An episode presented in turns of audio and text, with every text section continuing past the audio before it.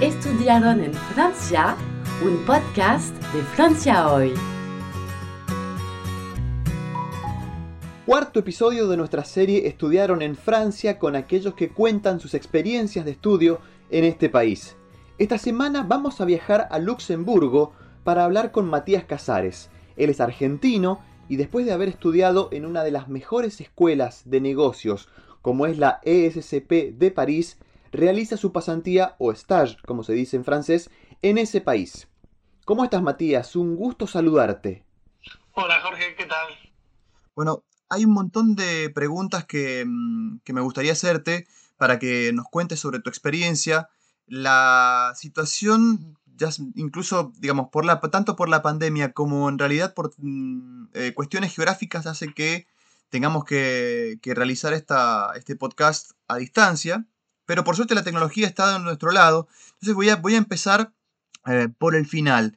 Vos en estos momentos estás en Luxemburgo. ¿Qué es lo que te lleva hasta allá? Exactamente.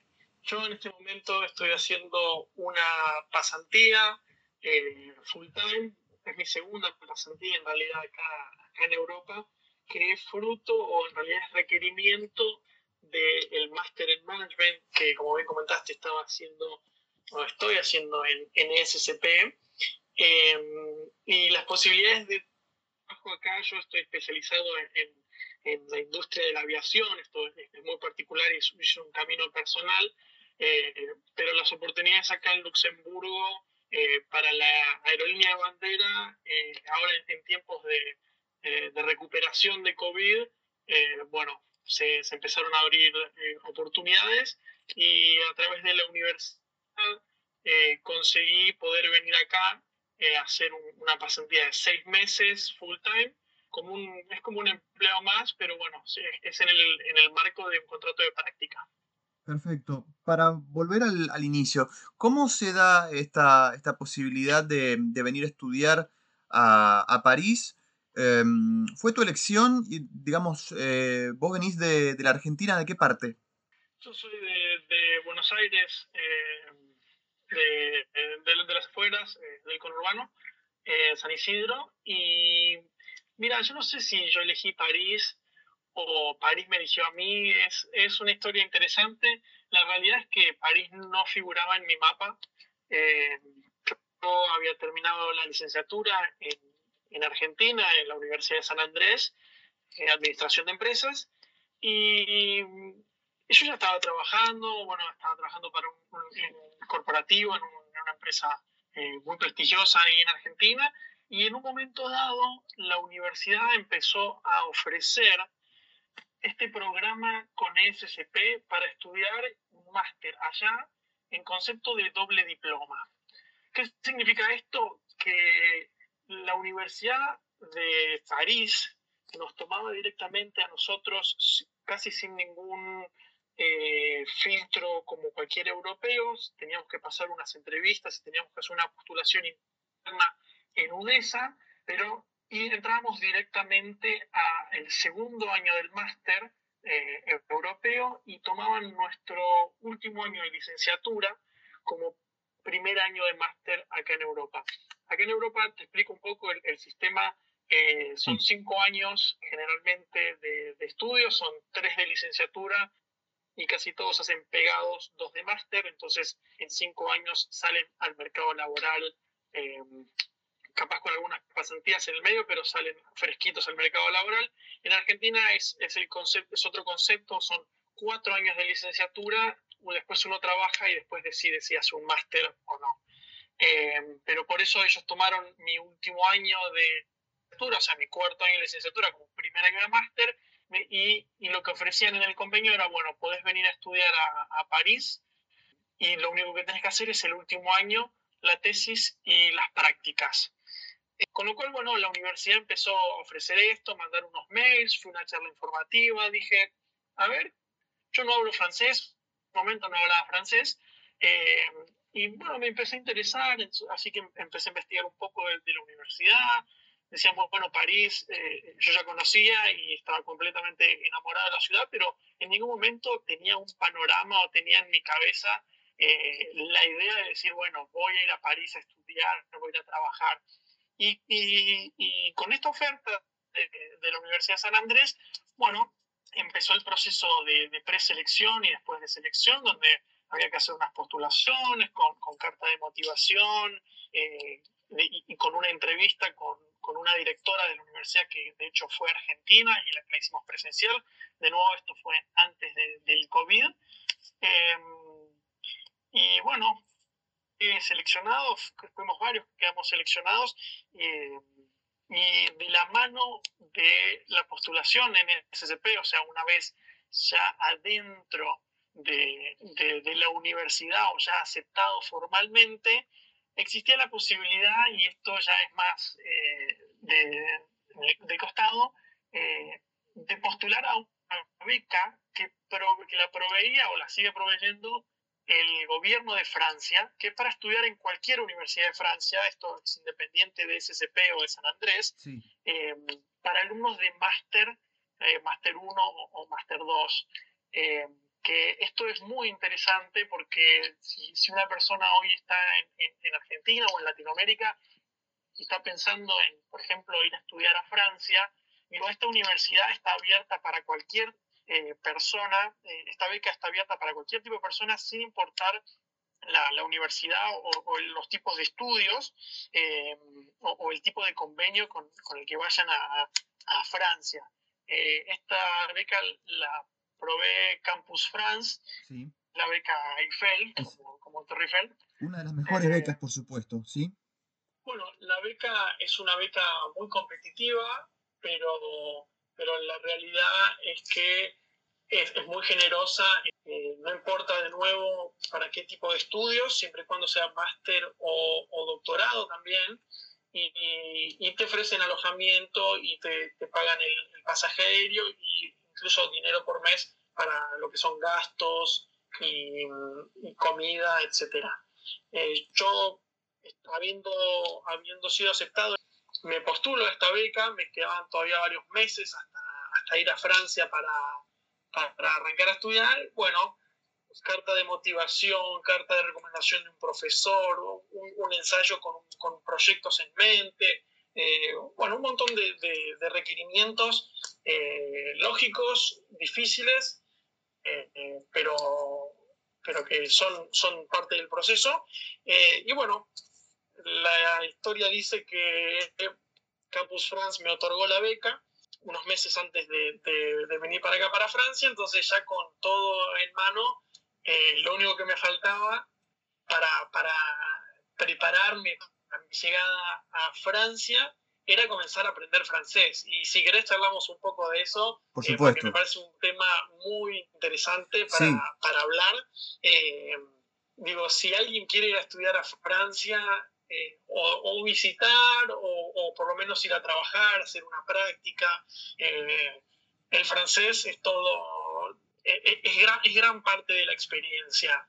Digo, puede ser un idioma difícil, más o menos, depende la, las ganas que le ponga uno, pero la realidad es que en Francia el francés te abre puertas, te abre oportunidades, te abre experiencias que muchas veces por no hablarlo, y no estoy hablando de, tener un nivel avanzado o nativo toda la vida, eh, pero una comunicación básica eh, te abre puertas, te abre experiencias y mucha gente queda eh, atrás o, se le niegan este, tipo de oportunidades por el simple hecho de que se mantiene o, hace todos sus estudios en inglés y nunca decide hacer ese pasito de decir, bueno, me lanzo a aprender un idioma nuevo.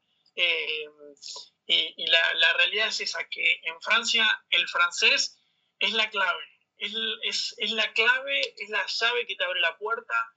Eh, gracias a eso yo pude conseguir mis dos prácticas, la primera en, en y la segunda acá en Luxemburgo. Luxemburgo es un país de, eh, que, que, hablan francés, así que eh, de nuevo, si no hubiese tenido eso, eh, hubiese quedado atrás o, me hubiesen denegado en muchas postulaciones de trabajo, por ejemplo. Matías, vos me decís que mm, no hablabas francés al principio y haciendo justamente referencia a esto que vos hablas, lógicamente el francés es determinante, abre puertas. ¿Dónde hiciste la, tu formación en francés y cómo fue cuando vos llegaste a Francia el hecho de empezar a hablar una lengua que probablemente no, la manejabas eh, tanto como, como, nos decís? Eh, ¿cómo, fue esa, de, a, poco, cómo fuiste trabajando eso? Eh, y entro también en, la parte de eh, lo relacional. ¿Cómo fue esa la integración acá? Porque por ahí hay muchos de los, algunos de esos fantasmas o de los clichés es el hecho de eh, decir, bueno, Francia es difícil para integrarse, los franceses no son tan abiertos. ¿Cómo fue tu experiencia desde ese punto? Yo arranqué a estudiar francés cuando me confirmaron que me daban la beca, que fue ahí bastante eh, unos, meses después de que me aceptaran en la universidad, en, en SCP, que habrá sido algo así como cinco meses antes de eh, mi fecha de partida hacia Francia. Yo arranqué con una profesora particular, ah, primero arranqué, perdón, en un, instituto, iba después del trabajo, yo trabajaba, tenía un, trabajo corporativo eh, que era bastante demandante y después del trabajo iba como de de 8 a 10, o, sí, más o menos de 8 a 10, después de trabajar dos veces por semana. Y el primer mes me di cuenta que no me rendía, que yo ya volvía con la cabeza quemada eh, eh, después del trabajo y no, no, me entraba una lengua nueva. Eh, entonces, después del primer mes dije, no, bueno, yo me estoy yendo a Francia, esto hay que hacerlo y hay que hacerlo bien no importa que allá en Francia después te dan clases en francés o podés aprender allá, o, tengo la posibilidad de hacer las materias de la facultad en inglés. Digo, no, esto eh, hay que hacerlo bien. Em, y, empecé a hacer clases de forma particular con una profesora que vivía cerca de mi casa, em, Silvia, que si algún día está escuchando, le, agradezco infinitamente las horas y, la paciencia que me tuvo.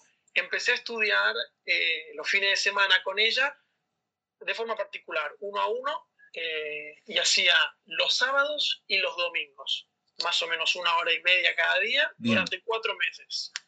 A ver, esto me implicó sacrificio, por supuesto, porque levantarse un sábado y levantarse un domingo para ir a estudiar francés cuando uno tiene programas con amigos, salidas, comidas, etc. O cuando simplemente quiere descansar.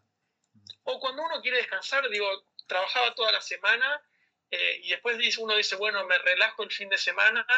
Eh, era no, bueno, hay que seguir porque se viene algo mejor. Sí. Y así de a poquito, em, de a poquito, pero, pero muy, muy rápido eh, y muy intenso, fui estudiando francés, fueron, habrán sido cuatro meses con, con Silvia, de nuevo de forma particular, y más que nada focalizado en eh, entendimiento de la lengua en general y más hacia lo hablado. ¿sí? Eh, todo lo que es oral, eh, escucha y expresión, o sea, hablar y, entender a la gente que te habla.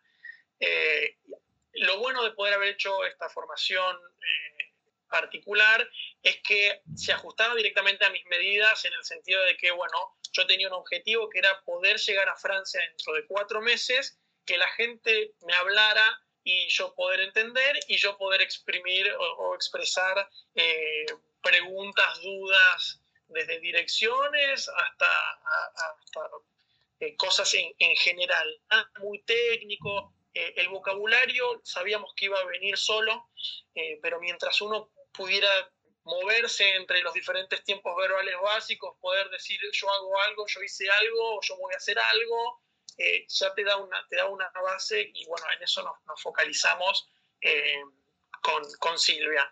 Ahora, pasaron cuatro meses, sábado, domingo, me daba tarea además, a veces tenía que hacer tarea, o sea, volvía de la casa, imagínate, eh, volvía de lo de Silvia. Sí. Y, ¿Y qué pasó cuando, cuando, llegaste, cuando llegaste acá? ¿Cómo fue esa, el cimbronazo? ¿Lo sentiste o, no fue tan difícil? Mira, eh, le di duro a, aprender, pero cuando llegué acá podía entender eh, lo que me decían si me hablaban despacio. ¿Qué pasa? Eh, y esto claramente le, va a pasar y creo que le pasa a todos los que llegan a Francia. eh, especialmente en París, las revoluciones que se manejan ahí, digo, la gente está muy acelerada y te rápido. Y por más que vos les digas, por favor, háblame despacio, estoy aprendiendo, los tipos van a seguir hablando al mismo ritmo, que es rapidísimo. Es como cuando un porteño acelerado eh, en el medio de la calle a las 3 de la tarde te dice algo y imagínate eso en París. Sí. Eh, imagínate, bueno, yo llegué y fui, fui directo a la oficina de, de, Campus France, donde tenía que firmar papeles y bueno, eh, me explicaban todo. Y después el primer trámite que tuve que hacer era abrir una cuenta de banco. Sí. Y claro, yo voy al banco, voy a salir la cuenta de banco y vos le decís al tipo, bueno, tenemos un poco de paciencia, entiendo lo que me decís, pero por favor despacio, claro, bueno, no, no, no les importó mucho y seguían hablando. Imagínate, yo estaba firmando papeles para la apertura de una cuenta bancaria, eh, la lectura no, claramente era técnica y compleja y eran, eran eh, hojas y hojas y yo en un momento dije, bueno, yo, yo firmo acá, eh, esperemos que esté todo bien. Eh, entendí el 30% de lo que me dijo, pero estoy seguro que una cuenta de banco voy a tener. Si después, no sé, llega otra tarjeta, vamos a ver, pero, pero lo logré. Eso, eso fue como el, resultado. Y en la universidad, después, con, cuando te fuiste de, digamos, de a poco, imagino, fuiste haciendo amigos, fuiste haciendo relaciones, compañeros de, de curso, ¿eso cómo, cómo, cómo fue? ¿Cómo lo viviste? Nosotros teníamos la opción de hacer materias en inglés o materias en francés. Algunas eh, eran la misma y se daba en inglés o en francés, otras eran eh, eh, específicas y existían solo en inglés o solo en francés.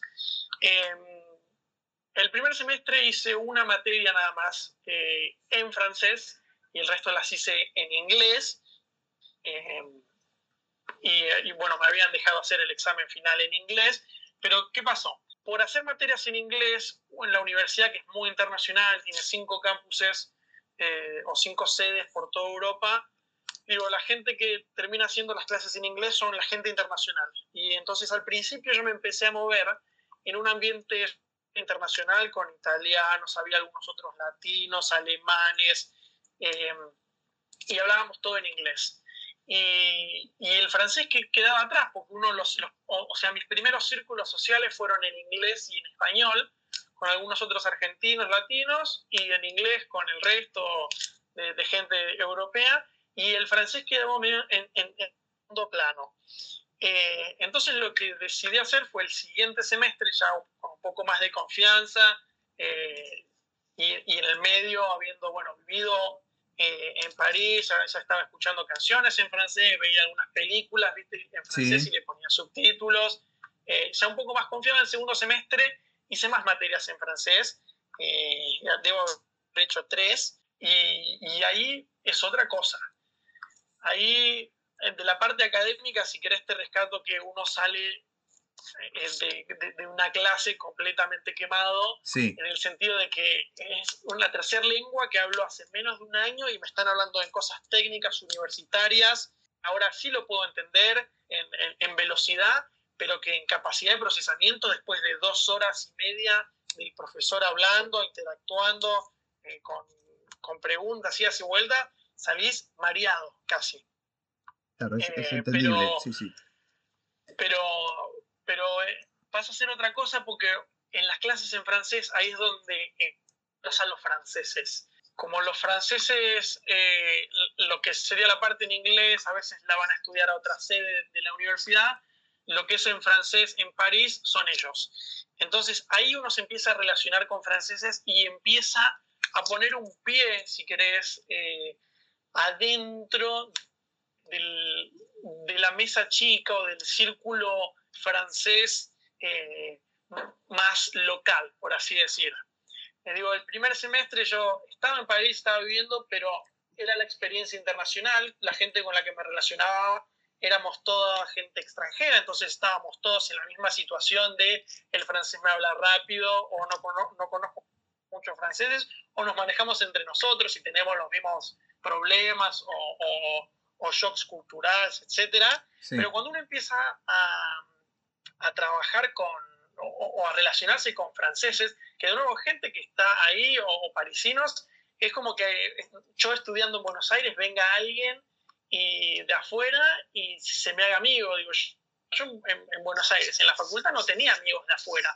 Está bien que es otra magnitud, tampoco viene tanta gente como la que va para allá, pero digo, eh, es una experiencia eh, invaluable. Y cuando uno se empieza a relacionar con franceses y, se mete en sus grupos, ahí creo que se desbloquea un nivel completamente eh, que uno no te puedo dar la magnitud del valor de, la experiencia de poder estar adentro de un círculo de, personas o de franceses y, donde uno pasa a ser ya casi uno más. Eh, Matías, tengo un montón de, preguntas para, hacerte. El tiempo es un poco tirano, tirano pero me gustaría preguntarte, eh, saber, digamos, em, hay dos cosas. Voy a, voy a poner un poco el, como se dice, el cuchillo y te voy a preguntar qué es lo que te sorprendió tal vez de forma negativa o que no te gustó tanto de Francia, ya sea en, ya sea en lo cultural, ya sea en lo, en lo académico? ¿Qué, ¿Qué, es lo que por ahí no te, no te quedó, no te terminó, tal vez te decepcionó un poco? Porque decís, bueno, todo es color de rosa, en algún momento tiene que haber algo que a uno lo molesta. Digo esto para que aquellos que están pensando también en venir acá eh, vean que, em, que hay también cosas que no son seguramente eh, como nosotros las imaginábamos y que por allí pueden, eh, está bueno prepararse también para esas cosas eh, un poco negativas. ¿Hay, ¿Hay algunos puntos de eso? Sí, por supuesto, está lleno. pero es parte de la aventura, digo, la gente que está escuchando esto espere cosas porque van a pasar, a cada uno esos shocks culturales o cosas negativas le afecta de forma diferente. Em, hay gente que no se banca el olor en el subte, por ejemplo. Sí. Eh, porque son más sucios. La verdad que no sé si es mito de realidad, si se bañan o no se bañan tanto. La realidad es que sí, el subte y las calles están, huelen feo. No, es que hay basura tirada, pero la gente huele mal. Eh, y, eso es algo que después uno se acostumbra a vivir, pero yo me acuerdo tenía una amiga que nos subíamos no podía subirse al subte eh, no, te digo que no se ponía un barbijo porque era todavía no estábamos en tiempo de COVID, pero si se podía poner una máscara para, para no leer y ella la, mataba, me acuerdo. Eh, también te puedo decir que, bueno, los franceses son muy protectores de su cultura y de su lengua, especialmente. Entonces, si vos vas y, estás ahí, la estás luchando y vas a alguien y le hablas en inglés, probablemente o, te boluden o se den media vuelta y te ignoren. Eh, es muy probable que te pase eso porque eh, no, no, no, comulgan con, con, el inglés, pero es paradójico porque si uno va y empieza, por ejemplo, una conversación con un francés en francés y ve que estás ahí luchando, algunos ha pasado, eh, te, te, cambian al inglés y te empiezan a hablar en inglés y te das cuenta que hablan inglés perfecto. Pero bueno, son, son muy conservadores en eso, ellos van con su lengua, eh, con los botines de punta y, y, la usan eh, con todo. Entonces, eh, nada, en ese sentido uno lo, lo podría ver como cerrado, como, como, personas cerradas. Pero de nuevo es una barrera cultural o, idiomática que, que, que, en realidad es, es, su protección. Claro.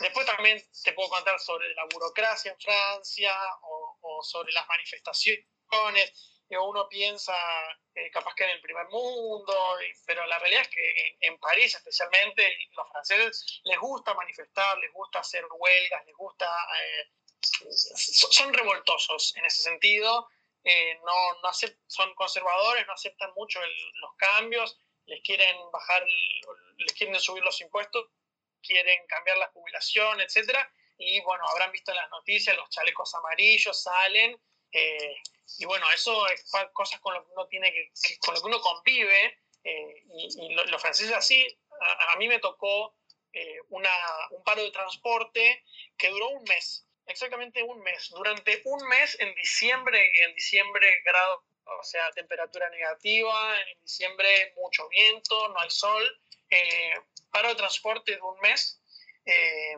por conflictos gremiales. Eh, uno dice, ah, para el transporte en Argentina, sin, sin, sin, sin, politizar esto, pero digo, uno piensa que no pasa en, Europa. Y la realidad es que sí, sucede, sucede e incluso más. Y, y, bueno, tocaba ir a la universidad, yo vivía como a 8 kilómetros de la universidad, yo iba en bici en invierno, eh, otros eh, empezaron a hacer modalidad semi-online y, y, algunos iban en taxi, otros iban caminando, pero durante un mes no, no, hubo transporte público en París, solo aseguraban dos o tres subtes que, son que eran automáticos, o sea que no, no, no tenían eh, personal que, que, lo maneje, y el resto, arreglárselas. Y son, esas cosas pasan, pero bueno, de nuevo, yo creo que son parte de la aventura y, haciendo referencia de nuevo a la gente que nos está escuchando, son todas cosas que, que, que, hacen a la aventura, que hacen a la experiencia. Van a haber cosas positivas y va a haber cosas negativas, eh, pero todo, todas esas cosas a uno lo, lo enriquecen, le, le, da cancha, le da cintura. Y te digo, nosotros viniendo eh, de Argentina o de Latinoamérica, donde estamos acostumbrados al caos, donde estamos mm. acostumbrados a los cambios constantes, eh, eh, no solo o sea, económicos, políticos, sociales, digo, tenemos una cintura o tenemos una ventaja por sobre, sobre muchos otros países o, u otras culturas que ante los cambios más mínimos eh, se, como que entran un poco más, más en pánico. así que de nuevo, cualquier persona que, esté escuchando esto, lo aliento eh, con toda a que, a que siga o, que persiga algún, algún, tipo de experiencia en Francia, no solo, no solo París, o sea, digo, en cualquier parte de Francia, eh, sea estudio, trabajo, prácticas, es un país maravilloso. Hay cosas buenas, sí, hay cosas malas también, pero creo que es la experiencia con lo que uno al final del día se queda y no es tanto el resultado, yo, al menos yo lo veo así, no es tanto a donde uno llega, sino el proceso, sino el camino. Es decir, todos estos inconvenientes, que la lengua, que son cerrados, que el olor, que el sí, que el no, que el francés, creo que es eso donde uno aprende, es eso de cómo uno crece y después sí llega a no sé, un título de máster, por ejemplo, en, mi caso. Sí. Pero creo que es muchísimo más valioso, eh, a mí personalmente, eh, todo el camino recorrido hasta llegar ahí que, que el haber llegado. Sin duda. Eh, Matías, te hago la última. ¿Cómo te ves en, los, en el, futuro a corto plazo? Porque estás realizando tu, tu pasantía en, en Luxemburgo. ¿Cuáles son tus, eh, tus planes o qué te gustaría? Te, ¿Tenés idea de, de, volver al país? ¿Te, ¿Te, gustaría seguir sumando experiencia en Francia? Eh, ¿cómo, ¿cómo, lo ves? ¿Qué tenés en mente? Mira, en mente, la verdad que no, no tengo un panorama claro. Eh, hoy, a ver, así como un día estaba en Argentina y me dijeron Francia y de repente me fui a Francia y no lo tenía en el radar y se me dio una experiencia increíble en Francia. Me pasó lo mismo estando en Francia y me dijeron eh, Luxemburgo y en, menos de tres días tuve que agarrar todo y mudarme a Luxemburgo, conseguir una casa nueva allá para trabajar acá en Luxemburgo. ¿Sabí? Si bien las distancias son más cortas, de nuevo, no tenía Luxemburgo en el radar y hoy estoy acá. Digo, puede que me quede más tiempo acá en Luxemburgo, puede que vuelva a Francia, a algún otro país europeo, la verdad que no me molestaría. Olfateo las oportunidades y en el momento que, que, hay que cerrar, el momento que hay que decir por acá, voy y le doy para adelante. Y, estoy atento a, todas las eh, oportunidades que se puedan presentar, ya sean búsquedas de trabajo, oportunidades de, de estudio, etcétera Ahora, esto, eh, o, mi camino, o si querés mi aventura acá por, por Europa, sin duda va a tener algún tiempo más, eh, años seguramente, pero yo creo que el ciclo al final del día va a terminar cerrando por Argentina.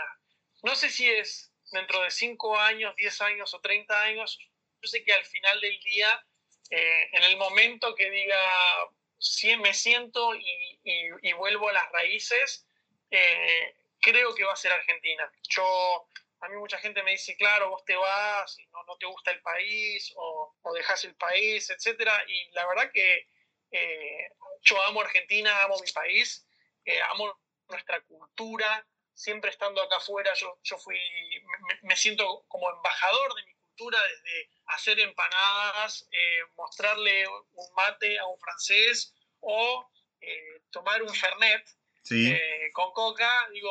Con moderación. no, no, por supuesto, pero son, son, cosas de, nuestra cultura. Claro, sin duda.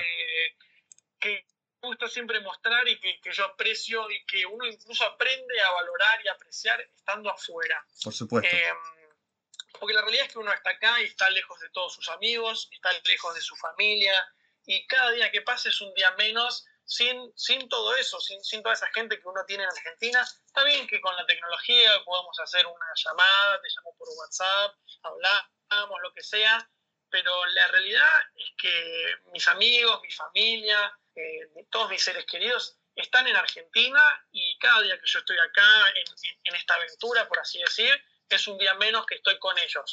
Eh, en, el, largo plazo. Y, son costos que uno tiene que, aprender a, lidiar eh, y bajar. Digo, uno, uno le da extrañitis y tiene ganas de volver, pero bueno, eh, es parte, es, parte del juego.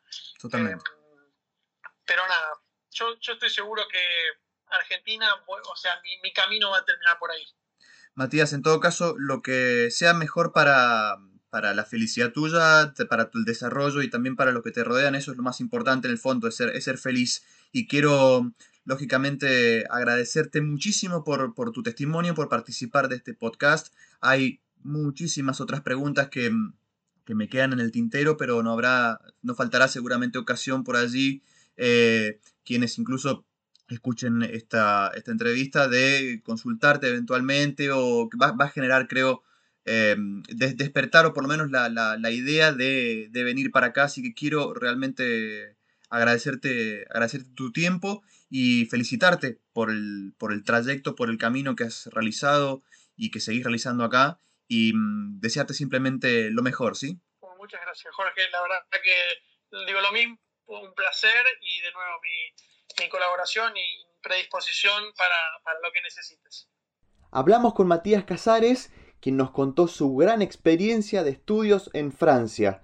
Los invitamos como siempre a escuchar otros testimonios, otras experiencias en nuestra serie de podcast Estudiaron en Francia, disponible en Spotify y en nuestro sitio franciahoy.com. Para quienes deseen contactarnos, recuerden que pueden hacerlo a través de Facebook e Instagram o por mail a info.franciahoy.com. Hasta la próxima.